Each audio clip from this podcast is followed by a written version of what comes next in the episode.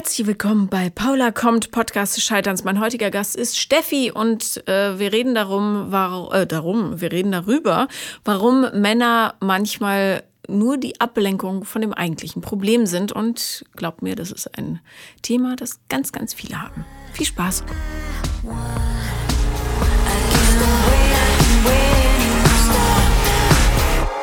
Herzlich willkommen, Steffi. Hallo Paula. Schön, dass du da bist. Danke für die Einladung. Ja, sehr, sehr gerne. Ähm, wir haben uns, glaube ich, auch schon eine Weile hin und her geschrieben, ne? Meine ich. Auf jeden Fall weiß ich überhaupt nicht mehr, was das Thema ist. Sorry. Ähm, das ging relativ schnell tatsächlich. Ich hatte dir geschrieben, nachdem ich gerade ähm, so eine kurzzeitige Affäre, äh, also nachdem die beendet war. Mhm. Und weil ich da relativ verzweifelt war und fand das total toll, dass du gesagt hast, so ja, komm vorbei, komm her. Stimmt. Du war, es klang so, als äh, bräuchtest du ganz, ganz schnell ein Outlet dafür. Genau. Ja. Wie, wie lange ist die Affäre jetzt her? Ähm, ein Monat. Ein Monat, okay. Und die ging wie lang? Zwei Wochen. Entschuldige, das, das äh, aber weil du so geguckt hast. Ähm, ja, macht ja nichts. Du, manche Begegnungen guckt ja Romeo und Julia an. Das ging, glaube ich, auch nur ein paar Tage und zack, alle tot. Also ja. manchmal ist es halt sehr intensiv. Ja, genau. Ja. Und das ähm, wäre auch ein Thema, worüber ich gerne mit dir sprechen möchte. Warum mhm. ich da immer gleich so das so mega idealisiere und glaube, dass der Mensch nur der, äh, der Mann in meinem Leben sein muss. Und ja. alles dafür irgendwie tue und mache und dann natürlich umso größer falle, wenn das dann nicht so ist. Ja. Und ähm, ist es für dein Umfeld erkennbar, dass das äh, vielleicht nicht so die idealen Typen sind, die du so anschleppst? Nicht nur für mein Umfeld, auch für mich selber tatsächlich. okay, aber du machst trotzdem. Komm, weil was ist? Es ist so wie äh, leere Wimperntusche. Man könnte sie wegschmeißen, aber hey, warum? Wirf sie lieber in einen großen Beutel, wo die anderen sind und such jedes Mal, wo noch was drin ist. Genau. Tatsächlich ist das für mich, glaube ich, so eine Challenge immer. Also ich merke schon, also habe da auch gemerkt, irgendwie relativ schnell, dass da so ein paar Sachen irgendwie komisch sind. Also du würdest wahrscheinlich Red Flags sagen, an denen ich äh, einfach so vorbeilaufe.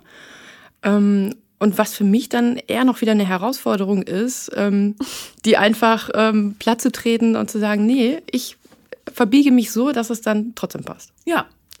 Du, ist ja auch ein Hobby jetzt. Ja, ähm, erzähl doch mal von dem Herrn. Ich meine, nach zwei Wochen zu sagen, du, das ist er jetzt, das ist ja auch schon eine steile These. Ähm, wo hast du ihn gefunden? Dieses Juwel. Äh, ganz klassisch, klassisch über Tinder hätte ich fast gesagt. Das stimmt gar nicht. Es war eine andere App. Mhm. Ähm, aber so fing das an. Wir haben irgendwie total nett geschrieben. Wir haben uns relativ schnell getroffen, ähm, waren spazieren. Es war total entspannt. Also es fing echt super entspannt an und ich. Nach welchen Kriterien hast du ihn denn ähm, ausgewählt? Also warum dachtest du, ach, das könnte ein geeigneter Kandidat sein? Ähm, Optik tatsächlich. Also bei solchen Apps ist es Wie, ja wie müssen die so aussehen? Ähm, groß, mhm bisschen Bart mag ich total gerne, dunkle Augen und irgendwie so irgendwas so Sympathisches auf jeden Fall. Nicht so blöde Bilder, sondern irgendwie, also nicht ein Bild mit dem Auto oder so, sondern irgendwas, irgendwas Tolles. Und er hatte tatsächlich einen Hut auf. Und sowas mag ich irgendwie total gerne. Ein Hut? Ja, sowas anderes mal. Weißt du, was mir sofort in den Kopf gekommen ist? Oh Gott, er hat keine Haare. Doch, hat er. Ja, nee, aber das war, das war sofort, ich dachte, okay, er trägt einen Hut. Darunter ist nichts. Aber ja. tatsächlich hat er Probleme mit seinen Geheimratsecken. Also das war wahrscheinlich. Also nicht, dass keine Haare blöd wäre, aber ich finde doof, wenn man keine Haare hat, das zu verstecken. Das aber stimmt. So, okay. Aber er hatte Haare und einen Bart und du fandst ihn gut. Ihr habt geschrieben und dann? Genau, und wir haben auch total toll geschrieben, also lange Nachrichten, nicht einfach so dieses kurze Larifari hin und her, sondern das war wirklich irgendwie, wo ich dachte, Mensch, das ist mal jemand so, der mir so ein bisschen so die Stirn bieten kann, also auch verbal. Mhm. So, und das fand ich irgendwie total spannend. Und warum brauchst du jemanden, der dir die Stirn bietet? Ähm, gute Frage. So, das ist, glaube ich, auch wieder so eine, so eine Challenge irgendwie, weil ich irgendwie relativ schnell ja nicht gelangweilt bin, aber ich brauche irgendwie so ein bisschen, ja, so ein bisschen Kontra immer. Also ich mag das nicht gerne, wenn man dann irgendwie mir so nach dem Mund redet oder so. Und der war irgendwie schon gleich von Anfang an, hat mich korrigiert und so weiter teilweise in meiner Aussprache, so, wo ich dachte so, hä? Moment, Moment, Moment. Was meinst du mit, er hat dich korrigiert? ähm, das heißt nicht, ähm, wegen dir, sondern deinetwegen. Oh. So, solche Tschüss, Sachen. Weißt du? Auf Wiedersehen. ja, ich sag ja, ne? Also ich bin tatsächlich auch so ein Kandidat. Wenn jemand sagt Einzigste oder so, stellen sich mir auch die Nackenhaare auf. Ich korrigiere das ja stehen, aber du auch gerne. sagst nicht. Nee, das würde ich nicht gleich zu Anfang machen. Ja. Das macht man nicht. Oh, uh, ja, okay, ich mag ihn nicht. Alles klar, weiter geht's. Mhm. So, und ähm, man muss sagen, ich war davor erst drei Monate Single so und war, glaube ich, auch irgendwie ganz froh über so eine Art Fluchtfahrzeug. Irgendwie musste ich dran denken, dass der mich einfach so ein bisschen ablenkt und das passte einfach irgendwie so. Wie lang war die Beziehung davor? Ein Dreivierteljahr. Mhm, okay. So, und das hat mich auch wieder relativ zerstört irgendwie und deswegen war das ganz gut, dass ich den dann kennengelernt habe, um das andere so ein bisschen aufzuarbeiten. Irgendwie. Ich habe gerade in, in der Bahn drüber nachgedacht, irgendwie, weil ich oft in Bildern denke und da musste ich an diese ähm, Kampfelefanten denken bei Herr der Ringe. Kennst Mhm. du die? Ja, klar. So und so ähnlich fühle ich mich, wenn dann irgendwie sowas vorbeigeht, wo ich so viel investiert habe und denke so, oh, das muss aber diesmal passen und das passt dann nicht. So und dann habe ich das Gefühl, ich bin dann so komplett zerstört. Also ich mache mich selber dann, glaube ich, so kaputt oder so fühlt es sich halt an. Aber zwei Wochen Zeit ist jetzt nicht so viel investiert, oder? Nee, da hast du recht. Aber ich idealisiere das, glaube ich, so doll für mich oder fühle das so doll, dass sich das Gefühl danach dann halt auch dementsprechend doll doof anfühlt. Verstehe ich. Hast du äh, eine Jacke vom Deutschen Fußballbund an? Ja, Okay, fiel mir nur gerade auf. Alles klar. Ich finde dich cool. So, also, ähm, okay. Ich, äh, ich stelle mir nur gerade die Männer vor, die ähm, mit der vollen Wucht deiner Erwartungshaltung getroffen werden. Oder deiner, de, deiner Idealisierung der Gesamtumstände und ich würde mein Schwänzlein einziehen und schnell wieder weglaufen und vielleicht noch ein paar grammatikalische Korrekturen hinterherrufen ähm, an seiner Stelle. Aber das hat er offenbar auch gemacht. Aber ähm, wie liefen denn die ersten zwei Wochen so? ähm, total toll. Also wirklich toll, wo immer so ein paar Sachen waren, wo ich dachte, naja gut, okay, da ist halt irgendwie ein bisschen fragwürdig. Er suchte halt jemanden, der mit dem er was machen kann oder der ihn mitzieht, weil er alleine nichts macht. So, also ähm, und er möchte Du meinst jetzt unternehmungsmäßig? Genau.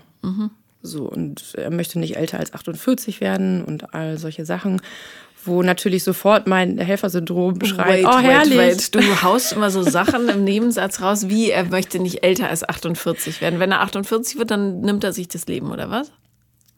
Habe ich witzigerweise nicht so direkt nachgefragt, aber das hörte sich relativ, Wie du relativ safe an. So, er möchte halt nicht älter als 48 werden, weil er findet diesen ganzen Alterungsprozess total doof und diesen körperlichen Verfall und ähm, Ich, ich stelle jetzt mal eine Frage ähm, stellvertretend für alle, die gerade zuhören. Warum genau dachtest du nochmal, dass das ein guter Kandidat wäre? Das wollte ich gerade sagen. Ich glaube, so in mir ist dann dieses kleine Helfersyndrom, was sagt so, oh, mega, den kannst du retten. Und den musst du irgendwie retten und dann rettet er dich vielleicht, keine Ahnung. Aber ich glaube, dass das ganz viel so ist, weil er hatte auch tatsächlich ähm, Probleme mit seinem Selbstwert. Ach, Nicht, dass es bei mir nicht so wäre, aber ähm, was er mir dann auch gesagt hat, so kann ich so rausgehen, kann ich die Hose anziehen, passt die Jacke dazu und ähm, ich fühle mich so hässlich und so und äh, wo ich dann auch denke, schön, dann kann ich den komplett vor Grund äh, aufbauen irgendwie und das ist dann so ein bisschen meine Herausforderung. und was bedeutet das für dich, wenn du jemanden retten kannst?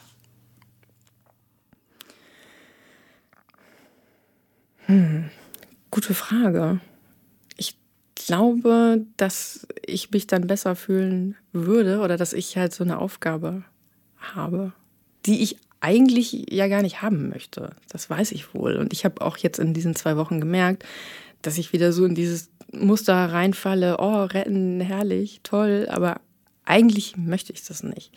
Und das Doofe war am Ende, dass ich es selber gemerkt habe, aber dann nicht so bin, dass ich sage, so, okay, ich beende das so für mich, weil ich dich nicht retten will eigentlich, sondern ich hätte es noch weiter gemacht. Und er hat dann gesagt, so, dass ähm, das äh, passt für ihn nicht, weil wir zu wenig Gemeinsamkeiten haben und ähm, wegen meiner Vergangenheit, weil ich Was ist mit deiner Vergangenheit? eine Zeit lang irgendwie auf Tinder relativ aktiv unterwegs war. So, das ging irgendwie ein Jahr, das ist aber jetzt schon ein paar Jahre her. Und ähm, da sagte er, würde er nicht mit klarkommen.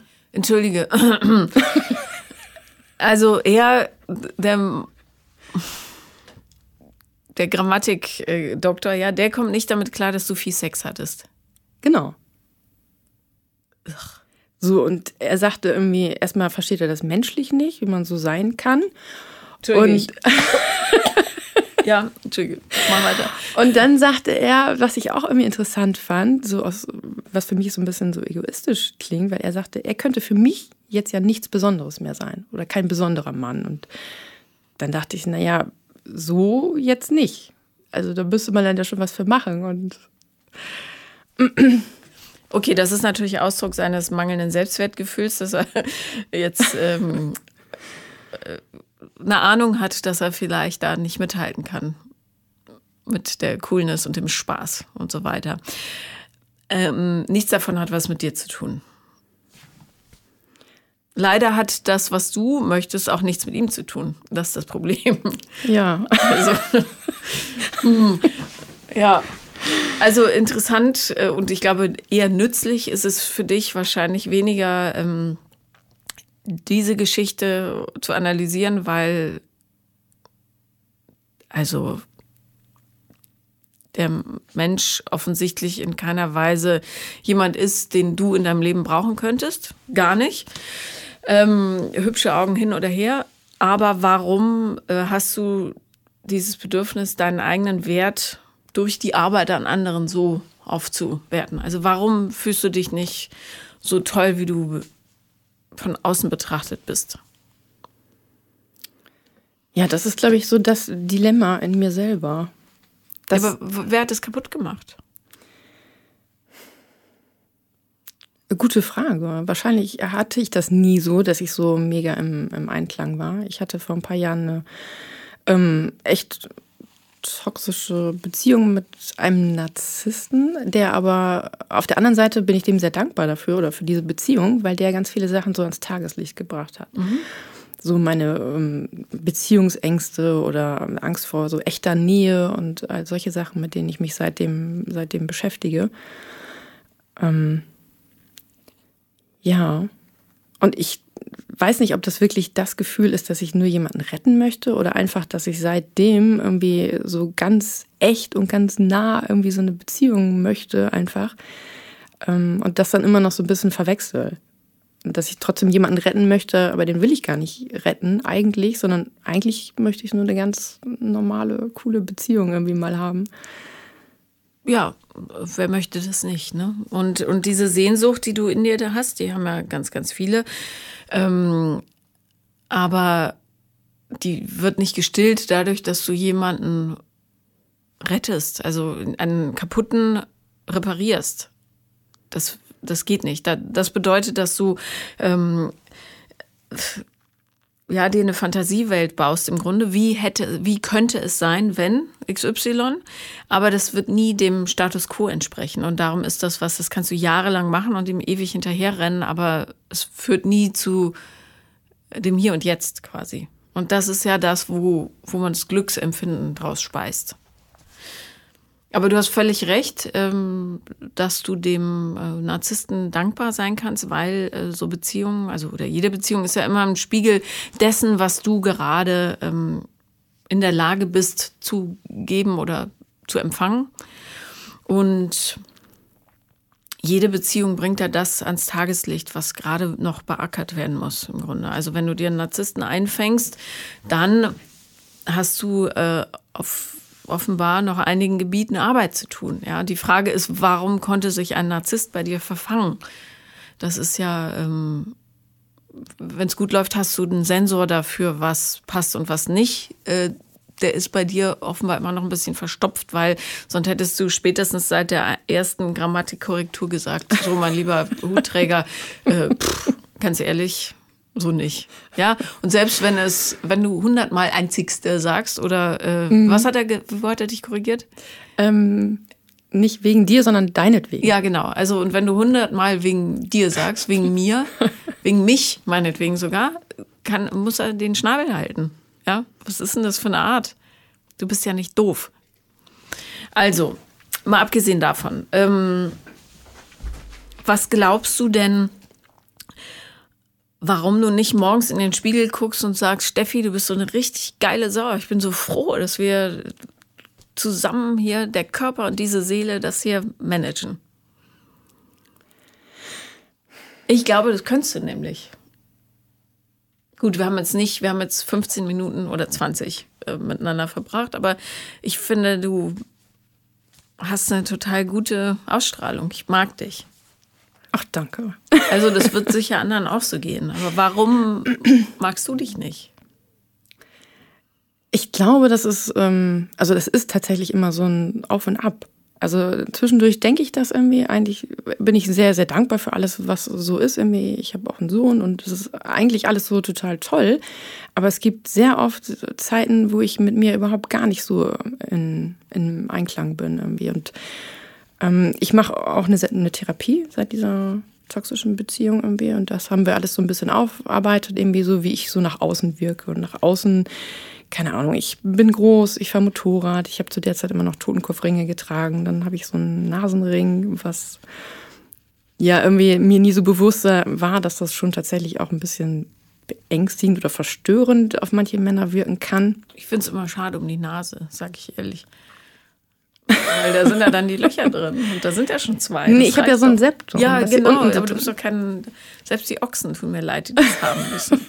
Brutal. Aber egal. So, aber das so viel zu meinem Äußeren, also zu meiner äußeren Erscheinung, aber ich glaube, so von, vom Innerlichen hink ich da total hinterher. Und ich mhm. glaube, wahrscheinlich war es so, dass ich damit meinen kleinen Selbstwert irgendwie so ein bisschen kaschieren wollte. Und das kommt da so nach und nach irgendwie zum Vorschein, gerade in Beziehungen offenbar, wo ich dann merke und mittlerweile auch sagen kann, dass ich ja gar nicht so Tough. cool ja. immer bin. Also, dass ich es gerne wäre oft und ich bin es wahrscheinlich auch oft, aber nicht in zwischenmenschlichen oder zumindest nicht in Beziehungen mit Männern. Ja. Ähm, wie alt ist dein Sohn? Der ist neun. Und den hast du mit dem Narzissten? Ja, aber. Ähm, also der Narzisst oder noch einer davor? Ach so, nein, oh Gott, nee, der Narzisst ist nicht der Vater davor. Davor, aber auch eine elfjährige Beziehung. Nein, nein. Der war gar okay. nicht. Und der kümmert sich auch und so? Ja, das ist alles total entspannt. Mhm. Ähm, wie lange warst du mit dem Narzissten zusammen? Das ging drei Jahre. Und war der, wie ist dein Sohn mit dem klargekommen? Ähm, gut. Also ich habe ähm, das alles ja schon durchaus gemerkt. Also so rein rational wusste ich das auch, dass mir das alles nicht gut tut. Und ich habe den Kontakt ähm, so gut es geht irgendwie reduziert. Also die hatten nicht viel Kontakt. Mhm, er hat da nicht viel vom mitgekriegt. Gut. Ähm, was wir aber jetzt immer noch nicht, also wenn du die Therapie relativ lange machst, dann werdet ihr sicher auf den Punkt gestoßen sein, wo, also ich glaube, dass Kinder auf die Welt kommen und eine perfekte Kugel sind. Rund und keine Kitchen drin. Und dann kommt das Leben und die Erfahrung und so und hackt dann so kleine Kerben rein und manche sind größer und andere führen zu Sprüngen und dann irgendwann kann diese Kugel nicht mehr so richtig rollen. Ja, weil es hubbelt nur noch so vor sich hin. Und ähm, wo sind da bei dir, was sind die, wer hat die größten Kitchen reingemacht? Also welche Erlebnisse? Mm. Ich glaube ja echt nicht daran, dass jemand super äh, durch die Kindheit kommt, Liebe erfährt und richtige Kommunikation und ja, auch die richtige Sprache der Liebe erkennt, eine gesunde Variante. Ähm, und, und dann plötzlich an Narzissten oder böse Leute gerät. Das glaube ich nicht. Also irgendwas muss immer passiert sein. Sonst hast du ein Radar dafür, ob dir jemand gut tut oder nicht. Ja, aber das ist, glaube ich, was, was ich nie so wirklich gelernt habe, was mir überhaupt gut tut, was ich möchte, was meine Wünsche sind, sondern ich habe immer irgendwie das gemacht, was so, so vorgegeben wurde. Mhm. Und ein Erlebnis, was ich nie so gesehen habe, aber was ich jetzt so durch die Therapie irgendwie so rausgefunden habe, was das, glaube ich, alles so ordentlich ähm, oder diese Kugel angeditscht hat, was, wie du das gerade meintest, war, ähm, dass wir ein Pflegekind aufgenommen haben, mhm. Als ich zwölf war. So. Ich war bis dahin das einzige Mädchen und es kam dann halt noch ein Mädchen. Und ich war quasi ab dem Moment irgendwie abgemeldet. Wie alt war die, als sie kam? Sechs. Mhm. Und ein sehr kompliziertes Kind? Ja. Also eine sehr, sehr komplizierte, anstrengende Sache. Irgendwie so, dass meine Eltern mehr oder weniger nur sich darum ähm, gekümmert haben und das immer im Fokus stand irgendwie. Und ich so ab da einfach so mein eigenes Ding gemacht habe. Und ich glaube, das hat echt mir schon so einen ganz schönen Knacks verpasst. Mhm. Kann ja gut sein. Deine Eltern sind noch zusammen mhm. und vertragen sich auch. Also mhm. auf echte Art. Und ähm, wie viele Geschwister hast du sonst? Zwei Brüder, zwei Jüngere. Das heißt, du bist die Älteste. Mhm. Mhm. Ähm, hast du das denen gegenüber mal formuliert, dass sich das verletzt hat? Nee. Über sowas reden wir nicht in meiner Familie. Ah, dann ist aber eher das Thema, dass ihr nicht über sowas redet in der Familie. Ja, also wenn da Gefühle nicht, ähm, nicht äh, rausgelassen oder diskutiert oder validiert werden, ja, wenn die nicht sein dürfen, dann ist es klar, dann ist die Kugel aber schon vor dem Pflegekind vielleicht ein bisschen angeeiert gewesen. Das stimmt, die war wahrscheinlich angeeiert und das wurde dadurch wahrscheinlich nur noch ein bisschen schlimmer, dadurch, dass weniger Zeit war und ich mich, glaube ich, einfach oft zurückgenommen habe, ähm, um meine Eltern nicht noch mehr zu belasten oder irgendwie viele Sachen mit mir selber ausgemacht habe. Warum äh, berührt dich das so, diese Vorstellung? Merkst du, ne? ähm, ja, das macht mich halt echt traurig, dass es so, dass es so war. Ja, kannst ja. Wein ruhig. Das ist, äh, ich bin ja auch ein großer Fan des Abweinens. Ja. Ähm, ich könnte mir nur vorstellen, dass wenn du als Kind immer das Gefühl bekommst, dass das, was du empfindest oder ähm, worüber du traurig bist oder worüber du dich freust, nicht so richtig wertgeschätzt wird, weil vielleicht die Eltern auch nicht in der Lage sind, äh, über ihre Gefühle zu sprechen oder das einzuordnen. Und dann noch ein anderes Kind kommt, ja, was dieses bisschen Liebe, was ja da ist, auch noch abgräbt, ohne dass das Kind was dafür kann. Ne? Ähm, dass es ein total traumatisches Erlebnis ist. Und gerade als ältestes Kind bist du ja eh außen vor dann. Ja, dann rutschst du so auf diese Schiene, eigentlich kann sie für sich selber klarkommen. Mhm. Und dann ist das bisschen, was du vorher vielleicht bekommen hast, völlig weg. Also es ist total logisch, dass du dich damit scheiße gefühlt hast. Das war mir nur nie so bewusst, dass tatsächlich irgendwie von da noch kommt irgendwie, weil ich immer dachte so, ach, das ist ja was Gutes, wir helfen ja anderen Menschen irgendwie. Also so wurde uns das ja damals auch irgendwie verkauft irgendwie. Aber habt ihr in der Therapie da nicht drüber gesprochen? Mm, doch, ein bisschen schon. Ich würde da ein bisschen mehr drüber sprechen, vielleicht. ja, weil ähm, nicht nur, dass du dann ähm, das Gefühl hast, du bist nicht mehr die Aufmerksamkeit wert, ja, was natürlich dafür sorgt, dass du ab dann immer schreist, hier, hier, hier, ich stehe frei, wirf in den Ball, wirf in den Ball, oh nein, jetzt schon wieder in die andere Ecke gegangen. Ähm, sondern dass du auch noch nicht gelernt hast, ähm, deine echten Gefühle und Bedürfnisse zu kommunizieren. Und das führt natürlich dazu, dass du unheimlich viel schluckst, was das Leben dir so hinwirft oder irgendwelche Leute, ohne dass du in der Lage bist, das auszuformulieren und dadurch richtig zu stellen für dich. Mm, das kann sein. Und ich habe auch tatsächlich das Gefühl, dass ich, ähm, gerade weil ich da irgendwie so ein, so ein Riesenloch, Mangel oder wie auch immer habe, dass ich jetzt in den Beziehungen das einfach viel zu doll mache. Also ich versuche das schon irgendwie zu sagen, wenn ich mich doof fühle, traurig bin oder sonst irgendwas. Ähm, das ist natürlich ein bisschen viel wahrscheinlich, wenn man das so lange Zeit irgendwie nicht gemacht hat. Und da hast du recht. Und das ist, glaube ich, auch so ein Grund, warum ähm, das dann nicht so klappt, wie ich das möchte, weil der Gegenpart natürlich wahrscheinlich völlig überfordert ist mit so einer Person, die so mega bedürftig ist. Ja, ja, klar. Wärst du auch, wenn du es merken würdest. Doppelkonjunktiv. ja. Weil dieser Hutträger, das, der war wahrscheinlich wahnsinnig bedürftig auch. Ohne, er hat es vielleicht dann versteckt in so blöden Attacken, wie äh, man sagt, mhm. aber äh, nicht wegen dir, sondern deinetwegen. Ähm, oh Gott, naja. Ähm, aber ich finde immer eine ganz gute Geschichte ist, sich da langsam ranzutasten, weil die Leute denken immer, man kann sowas nur mit romantischen Partnern machen. Aber ähm, die, das ist, als würdest du Skifahren wollen und von oben kommt eine Riesenlawine. Das ist einfach, geht nicht, ja. Sondern äh, du musst erstmal die kleinen Loipen drumherum befahren und gucken, ob das Schneegebiet auch fahrsicher ist. Und darum, ähm, äh, zumindest habe ich so gemacht, habe ich mir kleine Übungsfelder gesucht, in, dem ich, in denen ich das üben konnte, in einem sicheren Raum, zum Beispiel mit Leuten, die dich schon wahnsinnig lang kennen, Freunden oder so, dass du sagst, ich habe ähm, das nie richtig gelernt, so Gefühle auszudrücken, weil meine Eltern ähm, einfach so sehr funktional nach vorne leben. Aber ähm, als du neulich gesagt hast, na, na, na, ähm, habe ich mich so und so gefühlt. Ja, dann kann, dann A, lernt das Umfeld mit gleichzeitig. Das ist ein totaler Qualitätsgewinn. Und zweitens ähm, kriegst du, auch wenn du manchmal daneben liegst, das ist völlig egal, die sagt, ich will keine Äpfel und du denkst, sie hat mich nicht mehr lieb, weil du irgendwas missinterpretierst, ähm, kannst du üben, was sich wo in deinem Körper wie anfühlt. Und je häufiger du das machst, desto natürlicher wird es dir vorkommen. Ähm, also, keine Ahnung, ähm, deine Freundin geht einkaufen und du sagst, bring mir bitte Nüsse mit. Sie vergisst die Nüsse, hat dafür Chips gekauft oder so.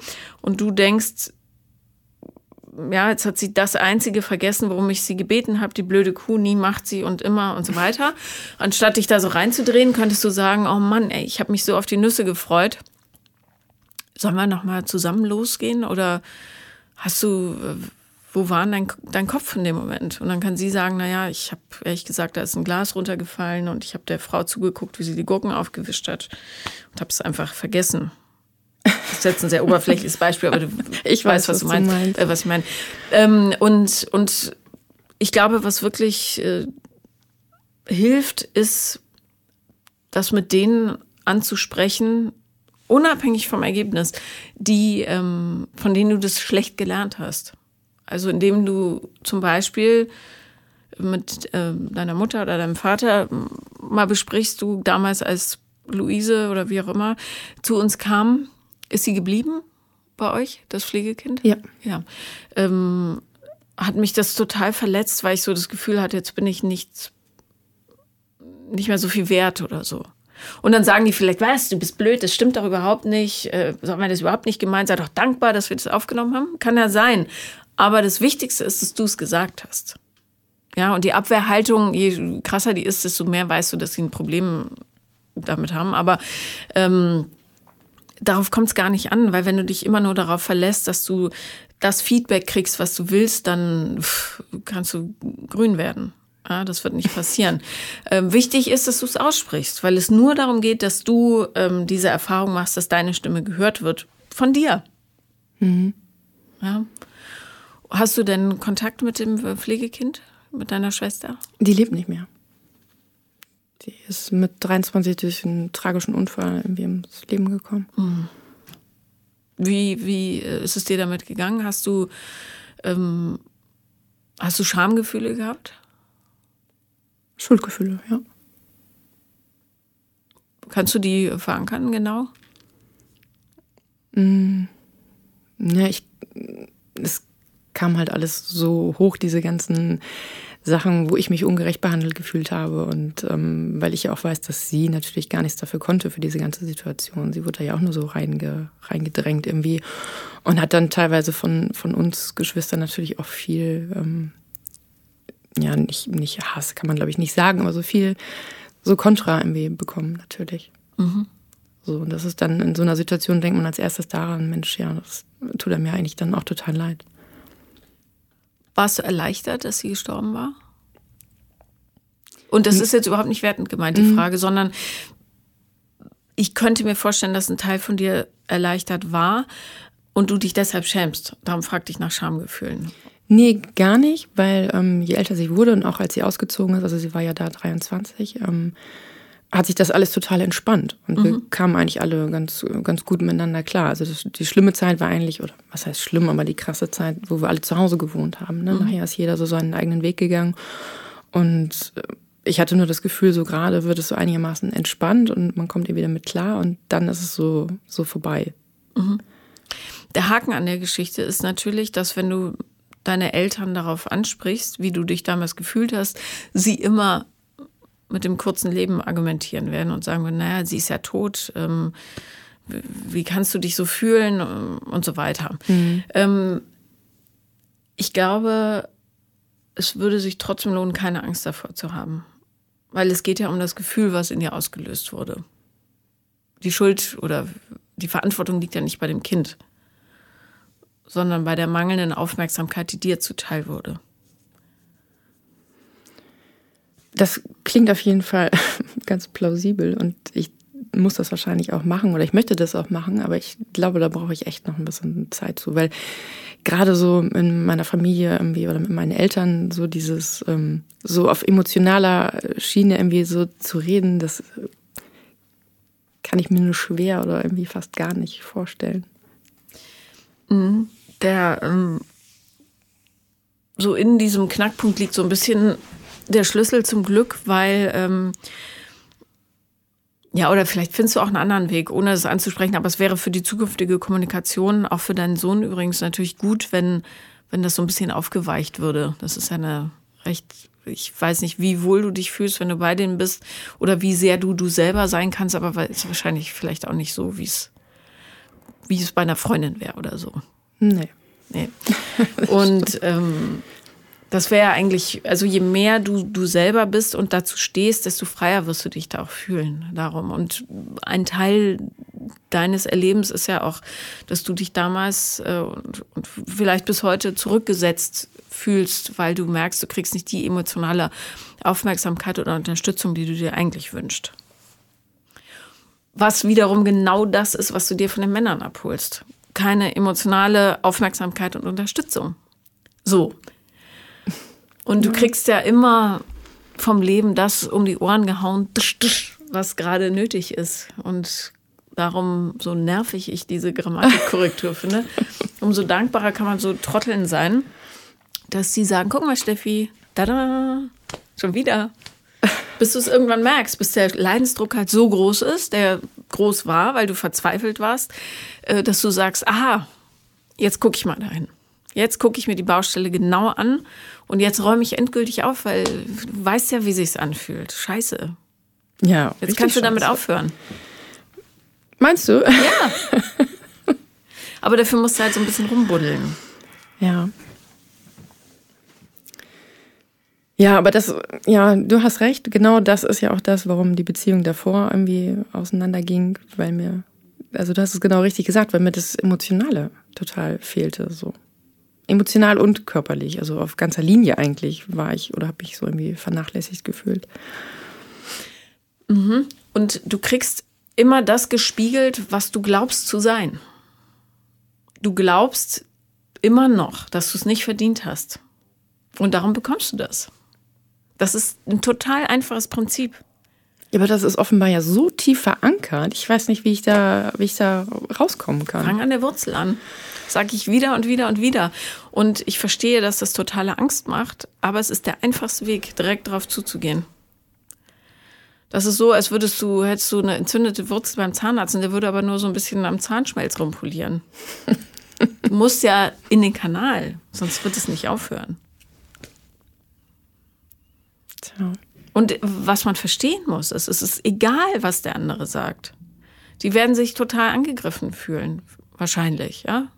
Weil die natürlich auch in ihrer Story gefangen sind. Und vielleicht werden die dann sauer oder ausfallend oder vielleicht sagen die, wir reden nicht mehr mit dir oder du böse Tochter, was weiß ich. Es ist aber egal, weil es geht nur darum, dass du merkst, du bist in der Lage, deine Bedürfnisse zu formulieren und zwar auch denen gegenüber, vor denen du eigentlich Angst hast. Was die sagen, ist wurscht. Wünschenswerterweise sagen sie, puh, ja, wir haben da wirklich äh, auch noch Wachstumspotenzial und ähm, tut uns leid, ja, haben wir völlig übersehen, wir haben es nicht anders gelernt. Unwahrscheinlich, aber möglich.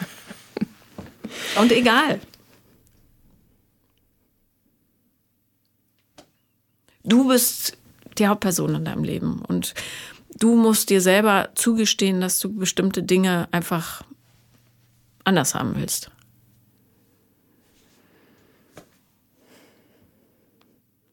Ja, leicht gesagt. Ich weiß. Ja. Aber so setzt man halt Standards. Ja. Und du kannst das den Typen sagen, äh, so will ich nicht behandelt werden, aber das Gefühl in dir, nämlich, dass du es eigentlich nicht wert bist, diese Aufmerksamkeit zu bekommen, das wird bleiben, bis du es an der Wurzel löst. Ist leider so. Ich hatte nur jetzt das Gefühl, dass wenn ich zu, das zu viel sage, habe ich immer das Gefühl, ich bin tatsächlich dann, das ist zu viel, da kann keiner mit umgehen. Zu viel für wen? Für den. Aber den Typen. Ja. Aber die Typen können dir da gar nicht bei helfen.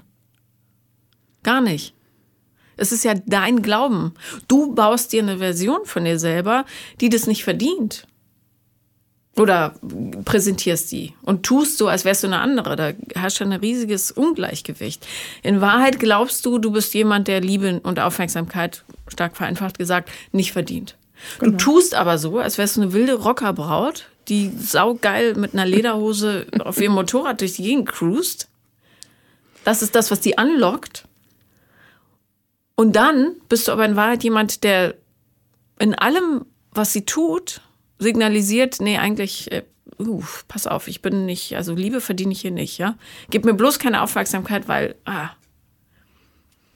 Ja, das stimmt, das hast du sehr gut beschrieben. Ja, und das wird, das kannst du natürlich ewig so weitermachen. Nee, das möchte ich nicht. ja, eben.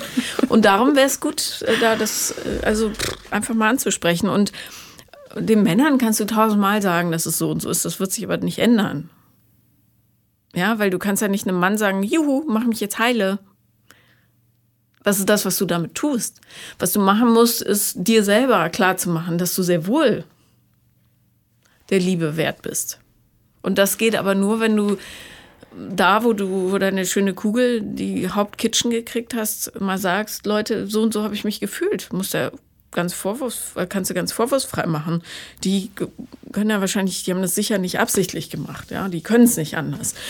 Aber ähm, es einfach mal anzusprechen und zu sagen, so und so ging es mir und es tut mir wahnsinnig leid, dass sie gestorben ist, ja, was für ein scheiß Karma. Aber ähm, ich wollte euch das nur mal sagen, weil ich hoffe, dass wir als Familie da irgendwie dran wachsen können. Und, oder ich würde euch gerne verstehen. Was, was, was macht euch eigentlich? Was bewegt euch? Wie geht ihr mit Streit um untereinander oder mit schlechten Gefühlen? Erzählt mir das. Die meisten Leute kennen ihre Eltern ja gar nicht genau. Weil sie nie Fragen stimmt. stellen. Ja, das stimmt. Aber weil ich lange Zeit auch tatsächlich so war, ich überlege, oder lass mir das gerade so durch den Kopf gehen, was du sagst, das stimmt ja auch alles. Aber ich war eigentlich immer so, dass ich gar nicht wiss, also dass ich gar nicht wollte, dass die wissen, wie es mir geht. Also, ja, dass sie nur wissen, dass es mir gut geht und wenn es mir schlecht geht so, das sollten die gar nicht wissen. Also, das sollte eigentlich keiner wissen. Ja. Weil du nicht gelernt hast, dass du dich emotional darauf verlassen kannst, dass da äh, die richtige Unterstützung kommt. Nur gut anfühlen tut sich's halt nicht. Nee, ganz und gar nicht.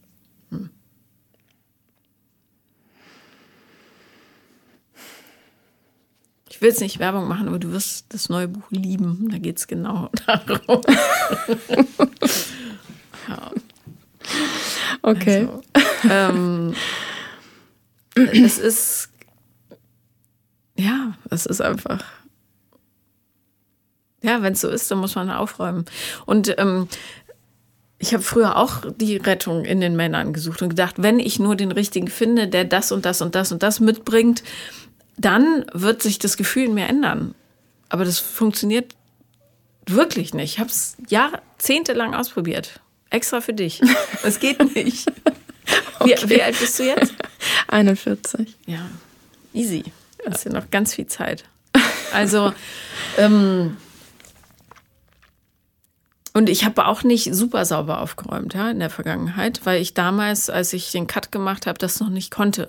Ich würde heute anders damit umgehen, aber ähm, es ist äh, auch möglich, dass ohne, also ich habe ja keinen Kontakt mehr zu meiner Mutter, aber ähm, ich, ich kann das auch, konnte das auch gut bearbeiten, ohne dass sie direkt mhm. dabei war. Bloß, wenn du noch Kontakt mit deinen Eltern hast, bietet es sich wirklich an, das mit denen zu machen, weil sonst sitzt du da für den Rest deines Lebens stocksteif unterm Weihnachtsbaum und hast einen dicken Kloß im Hals und hoffst, dass die Zeit bald abläuft, ja. Also, das ist einfach blöd. Ja, das ist total blöd, das stimmt. Ist halt unbequem. Ja. Aber Liebe ist auch nicht bequem. Also Liebe ist nicht dafür da, dass man ähm, so sanften Hügel runtergleitet, sondern das ist, da sind ein paar Bäume im Weg und Steine und pang, fliegst du vom Schlitten. Alles, Entschuldigung, ich bin gestern Schlitten gefahren, darum die vielen ja. Schneebilder. ähm, also äh, Liebe auch zwischen Eltern und Kindern oder Freunden, das ist nicht bequem. Das, da gibt es ein paar hässliche Wahrheiten. Nur die Lösung findest du eben nicht im Dating. Und das ist ein Irrglaube, den wirklich, dem viele aufsitzen. Es gibt nicht den Mann, der das wegmachen kann. Gibt's nicht. Für mich ist es ähm, dann einfach so eine Art Ablenkung.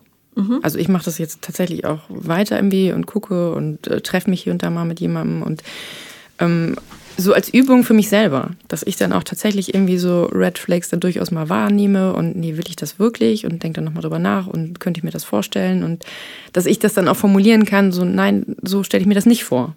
Weil bis jetzt war es immer so, eine Beziehung kann wegen mir nicht, nicht klappen, weil ich passe mich so an und mache alles, damit das irgendwie geht.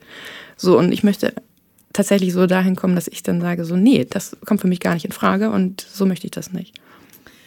Ja, ich verstehe deine Taktik äh, total. Nur, das ist ein bisschen so, als würdest du schnell mit dem Auto fahren wollen, aber vergessen, die Reifen anzuschrauben. Du wirst halt nicht weit kommen. Ne? Ist, du kannst halt schon fahren, aber außer Funkenschlag, wenn überhaupt, wird da nicht viel passieren. Okay. Also ja, der Ansatz, dass du übst, um solche Red Flags zu erkennen, zum Beispiel, wenn jemand so ein, äh, dazu neigt, dich ständig zu korrigieren in Verhalten oder Sprache ähm, und dann schnell zu reagieren, das ist schon gut. Nur grundsätzlich ist es, äh, fehlen dir da immer noch die Räder, um wirklich voranzukommen. Ja, dann wäre noch eine Frage tatsächlich, ähm, ob ich den richtigen Therapeuten habe. Also da überlege ich tatsächlich so ein bisschen, weil ich häufig das Gefühl habe, gerade wenn ich so von, von Männern erzähle und von meinen Beziehungen, habe ich das Gefühl, dass er sich irgendwie in so eine Situation reinversetzt fühlt, wo er mal irgendwie komisch behandelt wurde von jemandem wie mir und so immer auf der Seite von den, von den Männern ist. So mir fehlt das manchmal, dass er mich ein bisschen unterstützt und mich ein bisschen mehr versteht, sondern das heißt dann immer irgendwie so, naja, er hat aber ja gesagt, dass er dich liebt. So, und wo ich dann denke, so, ja gut, er hat es gesagt, aber ich merke es halt emotional, also in keiner Weise, nur weil er das sagt, soll ich mich jetzt mit allem anderen so zufrieden geben. Und Erzähl mal das Beispiel drumherum, wenn dir noch eins einfällt. Ähm, ich bin abends zu meinem damaligen Freund gefahren, also spontan, ich hatte ihn angerufen. Der Dreiviertel? Ja, genau. Ja, okay. Mhm. Äh, hab gefragt, ob er spontan Zeit hat, so, weil ich Lust hatte, ihn zu sehen. So, und dann meinte er so, ja, komm vorbei. So, jetzt nicht mega euphorisch, so wie ich es erwartet hätte. Ich bin trotzdem hingefahren. Und dann hatte er noch ein bisschen was draußen zu tun, war am Arbeiten irgendwie. Und ich bin schon mal rein. Wir haben Essen gemacht, also ich hatte alles ähm, mitgebracht. Ähm, und dann kam er irgendwann rein und meinte so, ja, nun gehe ich erstmal duschen und muss dann noch mit dem Hund laufen. So, und ich habe mich natürlich total bescheuert gefühlt, weil ich dachte, ich komme spontan vorbei und spontan heißt dann irgendwie so, dass er dann auch Zeit für mich hat. Also ich muss da ja nicht sitzen. Und dann sagte er, ähm, also mein Therapeut, ähm, dass ich ja, nur weil ich mal nicht die Sonne bin und sich alles um mich dreht, ähm, dass ich das mal anders sehen soll, weil er hat ja gesagt, er liebt mich und dass ich darauf vertrauen solle. Und für mich war das so eine Situation, wo ich eigentlich gerne nach Hause gefahren wäre direkt oder zumindest gesagt hätte fürs nächste Mal, so nee, mache ich nicht nochmal. Ja, genau, warum? das machst du dann auch. Ja, und ähm, dieses Bild äh, gefällt mir gar nicht, was er benutzt hat. Es hat nichts damit zu tun, ob du die Sonne bist, um die sich alles dreht, sondern ähm, ob du in einer Beziehung bist, in der deine Bedürfnisse gesehen werden. Und vor allem, ob du in der Lage bist, deine eigenen Bedürfnisse zu formulieren.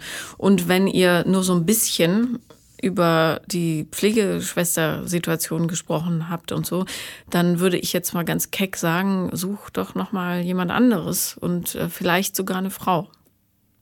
Habe ich überlegt. Ja. Also bin ich tatsächlich auch jetzt drauf und dran, das zu machen, weil das geht ja nun schon eine ganze Zeit und ich habe echt oft das Gefühl, dass er mich da nicht so versteht und ja, mich da irgendwie in so eine komische, ja, nicht Schublade drängt oder so, aber da haben wir schon oft Differenzen und ich sage ihm das auch, dass ich das irgendwie komisch finde und dass es eigentlich mehr darum geht, was ich fühle und ich möchte meine eigenen Grenzen kennenlernen und Wünsche und so weiter formulieren können und nicht immer denken so, ach ja, der arme Mann. Ja, also ähm, jeder hat ja seine eigene Agenda so äh, und auch Therapeuten äh, oder Coaches. Ähm, und ich bin da auch, weiß Gott, weit von der Neutralität entfernt häufig. ähm, aber es muss schon so ein, äh, ein gewisser Blick für den Kunden da sein, finde ich.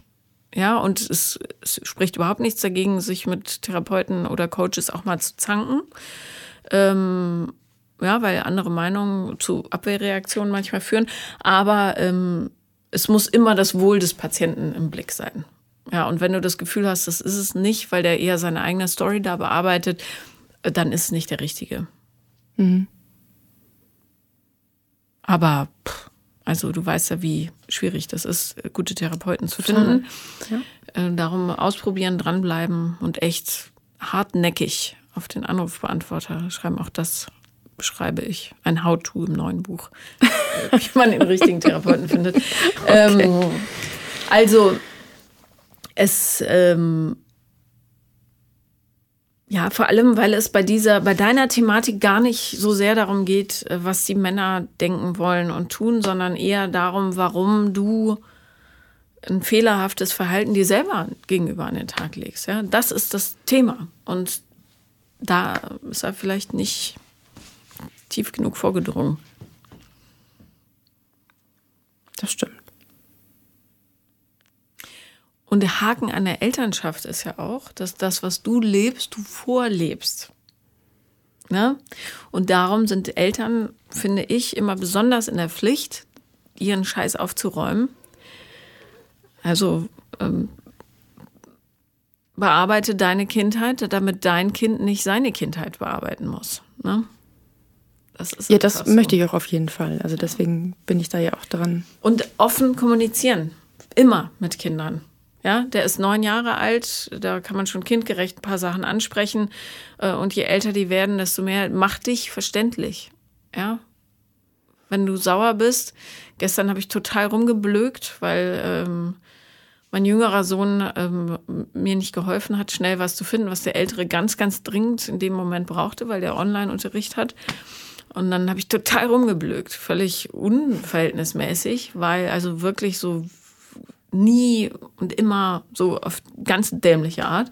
Habe mich sofort dafür entschuldigt, habe aber auch, ich erkläre dann immer, warum gerade. Ich habe, ja, bin in den letzten Zügen des Buches, äh, fühle mich gerade etwas verzweifelt, weil ich zu langsam bin. Ähm, hat nichts mit dir zu tun, wie ich gesagt. Ja, sorry, dass ich so blöd rumgeschnauzt habe. Ähm, hm. Ja, das ist meine Geschichte, nicht deine. So, aber ähm, auch in Beziehungssachen, die verstehen schon, gerade wenn du weinst oder so, neulich war eine Dame hier, die hat gesagt, ich weine doch nicht von meinen Kindern. Mhm. Wie sollen die dann ein Gefühl dafür kriegen, was eine echte, die echte Palette der Gefühle ist, wenn Gefühle ausgespart werden? Ja, oder nicht gefühlt werden dürfen. Man weint nicht oder so. So ein Quatsch. Also das mache ich schon. Da ja. bin ich auch sehr froh. Also da in der Beziehung zu meinem Sohn kann ich das ganz gut. Also sehr gut. Ja, ja also die, man kann sich erklären als Erwachsener damit die wissen, was was auslöst, ja, in der Welt. So. Mhm. Oder welche Fehler man macht. Und bloß, ja, dieses äh, räum deine Kindheit auf, damit deine Kinder nicht ihre aufräumen müssen, da ist schon viel Wahres dran.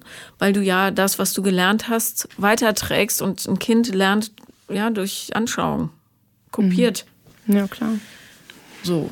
Und ähm, wenn er eine Mutter hat, Du bist ja, weiß Gott, nicht die Einzige, die unbewusst oder bewusst inzwischen das Gefühl hat, sie ist der Liebe nicht wert, dann ist das für ihn vielleicht irgendwann normal, ja. Und das wäre auch doof. Und du bist ja, weiß Gott, jede Gefühlsregung wert, die positiv da draußen rumschwirrt. Ja, du musst bloß verstehen. Also fühlen ja. im Körper. Ja. Verstehen tust es ja vielleicht intellektuell, aber fühlen muss man es. Du musst es wissen, dass es wahr ist. Mhm. Ja, ein Vogel, der auf einem Ast sitzt, ähm, der verlässt sich nicht nur darauf, dass der Ast hält, weil er weiß, er braucht ihn nicht. Der kann ja fliegen. Genauso muss es sein. Schönes Bild. Ich bin da dran. Und ich meine, du kannst gerne weiter auf Tinder und Bumble und ähm, OkCupid und was weiß ich rumschwirren, weil ja die Geschichten, die du erlebst, glaube ich, im Nachhinein alle sehr, sehr lustig sind. Aber ja, durchaus. Man ähm, hat immer was du bist ja keine Entertainment-Maschine. Also insofern achte einfach darauf, dass dein Herz irgendwie keinen Schaden kriegt, weil. Also diese zwei Wochen Geschichte, was hat dich da so verzweifelt gemacht? Nur das Gefühl, was ausgelöst wurde, ne? Weil der Typ selber kann es nicht gewesen sein. Ich glaube ein bisschen schon und ähm, die Ablenkung einfach von dem von dem anderen Schmerz. So. Von dem Dreivierteljahr Schmerz. Ja. Und der wiederum die Ablenkung war für die Scheiße davor. die wiederum die Ablenkung war für das, was davor war. Also so. Nee, immer funktioniert selber, das nicht ne? mehr. Ja, ich merke es selber. Darum ist es halt ähm, gut, mal innezuhalten, ja, und sich nicht abzulenken, sondern in dieses fiese Gefühl reinzufummeln. Und zu sagen, puh, das fühlt sich aber finster an. Da gucke ich doch jetzt mal hin. Mit meiner kleinen Taschenlampe. Ja. Ja, da muss ich wahrscheinlich ein bisschen äh, mutiger noch sein. Ich äh, habe das ja hier und da schon gemacht, aber offenbar nicht, nicht ordentlich genug. Ja, an die Decke leuchten hilft halt nicht, wenn man den Weg finden muss. Gott, ich rede heute sehr symbolhaft. Ja, finde ich super. ja. Ja. ja. also wie gesagt, die Lösung wird nicht im richtigen Mann liegen. Ne? Die liegt in der richtigen Steffi. Momentan bist du die Fake-Version davon. Ich kann total verstehen, was mit diesem Rock'n'Roll-Image erreichen willst. du bist stark, du bist unabhängig, du brauchst niemanden. Aber gar nicht bewusst. Nee, das natürlich nicht. Ist alles so, so automatisch. Und ja. da habe ich auch lange mit meinem Therapeuten drüber gesprochen, weil ich könnte mich noch so verbiegen. Ich glaube, ich werde niemals der Typ für ein Blümchenkleid sein. So, das bin ich halt nicht. Musst du ja auch nicht. Nee, nicht optisch, aber so innen drin bin ich ja eigentlich. Ja. Innen drin ich, äh, hast du so einen kleinen Gänseblümchenkranz im Haar und läufst genau. pflückend über so eine Wiese. La, la, la. Ja, aber das macht ja nichts. Ja, es gibt ja moderne ähm, Varianten davon. Mhm. es wäre aber schön, wenn du die mal reinlässt in deine sehr schwarze Welt. Laura Ashley Edition.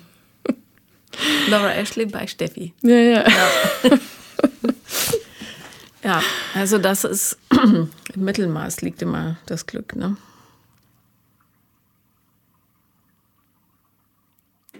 Okay. Hast du mit dem Huttypen noch Kontakt? Ähm, nein, ich habe ein paar Mal noch mit ihm geschrieben, weil ich das nicht einfach so stehen lassen wollte. Irgendwie so, wir haben keine Gemeinsamkeiten und wegen meiner Vergangenheit, das fand ich schon ein bisschen traurig. Ähm, wir haben dann ganz friedvoll und relativ wertschätzend, finde ich, nochmal so ein bisschen uns ausgetauscht und das tat mir auch sehr gut, so für mein, für mein Ego, das jetzt abzuhaken. Der guckt sich immer noch meinen Status an, aber das darf man ja auch nie überbewerten und. Oh Gott. Würstchen, entschuldige. ähm, hast du das Gefühl gehabt, das ist ein Problem, dass du rumgevögelt hast? Vielleicht war es nur ein Vorwand. Und das war eigentlich was, was anderes. Also, das ist ja so lächerlich. Es ist tatsächlich lächerlich. Also es muss, muss eigentlich was anderes sein, weil sonst wäre es für mich selber ja auch wieder traurig. Nein, also mal abgesehen davon, ja, wenn, wenn dich jemand dann wahrhaftig kennenlernt mit all deiner Geschichte und so, dann ist doch völlig logisch, warum du das gemacht hast, mal abgesehen von der Ablenkung, ja, wo du ein großer Fan von bist. Aber ähm, und dann kann man doch total, also nur liebevoll darauf gucken und nicht abwertend. Und wirklich nichts an diesem Typen klang irgendwie so, dass er es wert wäre, deine Zeit weiter zu okkupieren. Ja, und ich verstehe, dass du ähm, die Erleichterung verspüren wolltest, dass er dir das nochmal erklärt, was er damit meint. Aber das ist doch sein Problem, seine Komplexe, die daraus sprechen. Das stimmt. Das, ja, ich muss sowas mehr ähm, bei dem Menschen dann lassen, aber ich nehme das alles mit zu mir und ja, denke so, ich klar. bin zu viel, das war zu viel, das war nicht in Ordnung und dass ich es gesagt habe und das ist zu viel und jenes ist zu viel. Es, es gibt kein zu viel, solange du dich damit okay fühlst. Du hast dich ja nicht so okay damit gefühlt, aber ähm, also ich vermute mal, dass da so ein gewisses Gefühl der Leere in dir entstanden ist irgendwann. Ähm, aber es, nee, also was soll denn Julio Iglesias sagen? Ja, weiß nicht, wie viele tausend Frauen der, ich würde kaputt gehen dabei emotional, aber hey, offenbar was nötig. Ja. ja. Und solange jemand immer Kondome benutzt, was du natürlich gemacht hast, äh, ist es scheißegal. Wirklich. Und es sagt nichts über den Wert eines Menschen aus und schon gar nicht über den Wert einer Frau. Das ist ja so wie Gott, dass Männer rumvögeln dürfen und die großen Helden sind und Frauen dürfen es nicht. So ein Schwachsinn. Ja, Männer haben immer noch ein Problem damit, wenn eine Frau mehr als drei keusche Sexpartner hatte. Ja, hat er auch gesagt. Er hätte, würde gerne so eine Frau. Ja, soll haben. er doch machen. Ja. Herzlichen Glückwunsch. also und äh. Ja, ich merke auch das jetzt selber. Ja. Wie alt war der? Ähm, zwei Jahre jünger. Oh Gott, noch viel erbärmlicher. Entschuldigung. Nein, er ist sicher ein netter Kerl, aber Therapie ja. wäre da auch mal nötig. Naja, ähm, warum ist es eigentlich mit dem Dreivierteljahr-Typen? Äh, also warum, weiß ich, aber ähm, wer hat Schluss gemacht? Er? Ich habe das letztendlich beendet, weil mir das alles zu, zu wenig war. Und er sagte, er könnte mir das nicht geben. Mhm weil er auch irgendwie so ein bisschen vorbelastet war durch eine Trennung vorher, ähm, wo er betrogen wurde. Ähm, das war auch dann noch nicht so lange her und meine Beziehung davor ja auch nicht mit dem Narzissten. Und wir waren beide irgendwie, glaube ich, einfach ähm, völlig emotional verkorkst irgendwie. Und dann ja. komme ich mit meiner ganzen Bedürftigkeit und er musste, glaube ich, irgendwie das erstmal aufarbeiten und hat mir das dann auch so gesagt. Also ich habe es ja erstens gemerkt und er hat es dann auch gesagt, dass er mir das so nicht geben kann. Ja, war nicht der Richtige weil es keinen richtigen gibt in dem Fall. Du bist deine richtige. Ja, und das heißt nicht, dass du nicht Sex haben darfst äh, mit äh, wer auch immer da dir über den Weg läuft, aber also nicht jeder, ja, du weißt, wie ich es meine. Mhm, ja, ja. Aber ähm, dieses Bedürfnis, dich zu binden sofort und in jedem den fabelhaften Ritter auf dem weißen Pferd zu sehen, hat was mit dir zu tun, nicht mit den Typen. Das musst du dir einfach nur merken. Mhm. Ja, in Wahrheit suchst du nach einer Prinzessin auf dem weißen Pferd, nämlich dir selber. Und die Typen sind Mittel zum Zweck, weil du dann verhinderst, deine Geschichte angucken zu müssen. Weil dann kannst du mal sagen, oh nein, ich bin abgelenkt, der ist es wahrscheinlich. Ach nee, doch nicht. Nein, nein, nein, dann kommt halt der nächste. Ja, aber es führt dich, du reitest da in Kreisen um das Ziel rum, bis der Boden total matschig und abgetrampelt ist. äh, bloß du musst trotzdem da rein, es hilft nichts. Ja. Ja, also. Die Trauer, die du fühlst, ist Trauer für dich. Geht es nicht um die Typen. Du wirst erschüttert im Rückblick oder wirst erschüttert sein, wie wenig du dich in Wahrheit für die interessierst. Wahrscheinlich ist es so. Hm. Aber es ist natürlich einfacher, den, denen die Schuld äh, zu geben, Klar. als mir selber. Aber jetzt hörst du damit auf und es geht hier nicht um Schuld, sondern um den Wunsch nach Heilung. Siehst du, ja? Sehr gut formuliert, ja. So werde ich das sehen. Danke, dass du da warst. Danke fürs Zuhören und deine tollen Tipps. Danke für deine schöne Geschichte. Das war Paula kommt, Podcast des Scheiterns. Und wenn ihr auch mal dabei sein wollt, dann schreibt mir eine Mail an paulalambertmail.gmail.com oder aber auf Instagram, The Real Paula Lambert. Dankeschön.